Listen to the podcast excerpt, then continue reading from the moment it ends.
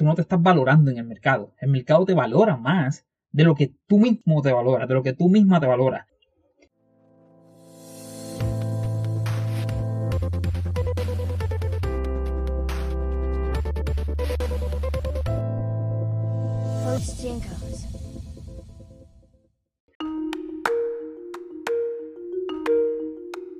Para que tú veas la importancia de este punto que estoy hablando ahora, yo trabajé con una clienta, artista, ella pintaba cuadros. Entonces, ella viene donde mí porque su pasión era pintar el cuadro, pero tenía su trabajo 8 a 5, obviamente porque tenía que comer, which is good, es importante, porque tu trabajo 8 a 5 financia tu pasión, and that's good, o sea, eso es bueno y es positivo. Ahora bien, cuando yo empecé a ver los cuadros, ella me enseñó los cuadros, yo me quedé maravillado, yo dije, ok, digo, eso es genial. Y ella me dijo, no, no, no, eso es que, es que yo no estoy al nivel de un pintor profesional. Yo me quedé en silencio y la observé y seguimos la conversación. En la medida que yo iba teniendo una conversación con ella, yo empecé a identificar dónde estaba el problema. El problema no era el cuadro, los cuadros fabulosos y maravillosos. El problema es su percepción, es su imagen propia, es el verse menos y la comparativa con los demás. Y, y, una de las cosas que fuimos trabajando es, mira, deja que el mercado decida. Y hay una regla para la gente, y esto le aplica esto le aplica a las personas que, piensan que no son lo suficiente, que no son profesionales, que no están a nivel de X o Y, que se están comparando, o que tienen una tendencia a cobrar poco por su trabajo. Y eso pasa normal. Yo empiezo haciendo la, la siguiente estrategia para probarles que la visión que ellos tienen del valor de lo que ellos ofrecen no es la visión que tiene el mercado. Y tú tienes que entender dónde está el mercado, cómo el mercado te ve. También pasa al contrario. Al contrario pasa que hay personas que sus precios son muy altos, pero el mercado los ve como más baratos. Y tú tienes que entender eso. Muchas veces tienes que bajar hasta que logres encontrar cuál es ese punto donde el mercado te acepta y de ahí para adelante te mueves. Y esto es principalmente la gente que tiene problemas manejando los precios, identificando precios, los niveles de precios.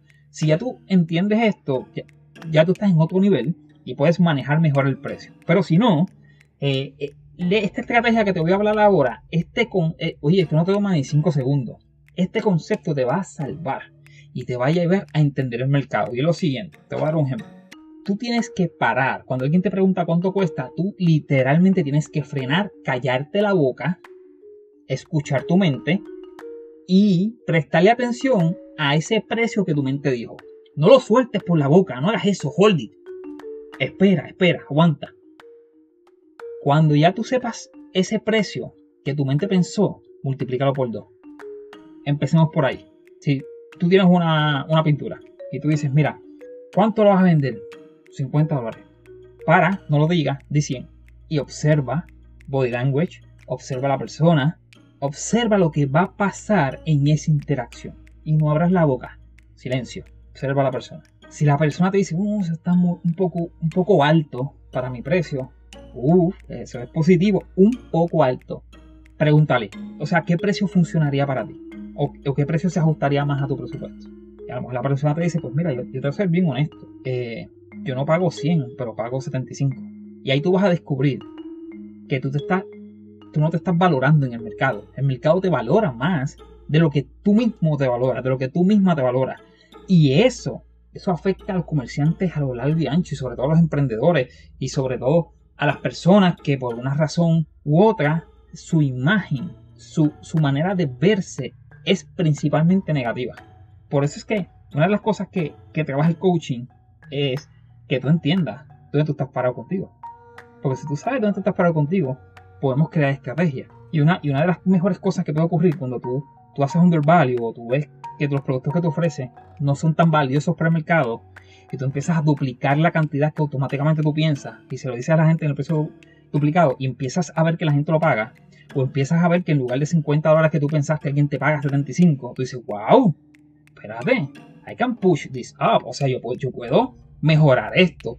¿Y qué sucede? Una vez que tú logras hacer eso, como muchas veces tú estás en una posición donde no, no encuentras maneras de mejorar tu imagen propia, ese factor externo te ayuda a mejorarlo. No estoy diciendo que es bueno crear una dependencia de eso, eso es bien peligroso, pero por lo menos vas a empezar a ver la realidad y vas a empezar a deconstruir tu realidad. Esa realidad que tú creaste de que no valía lo suficiente, esa realidad que tú creaste de que no eres suficientemente bueno, esa realidad que tú creaste de que hay otras personas mejores que tú y por ende tú no eres suficientemente bueno y por ende tú no tienes espacio en el mercado y por ende es mejor que no hagas nada y por ende tienes que sufrir toda la vida en un trabajo 8 5 que tú no quieres, pues ese tipo de realidad tú empiezas a deconstruirla y empieza a caerse. Así que aplica esa estrategia, toma 5 segundos, cierra tu boquita, no digas precio, mira fijamente. Cuando tú pienses 100 dólares, son 200. Y así sucesivamente, 25, 50, 50, 100. Y lo vas manejando. Y no importa si tú vendes calcomanía, si tú piensas un dólar, dos dólares. O sea, manéjalo, pero frena 5 segundos y duplica el precio. Y veamos qué pasa. Thank you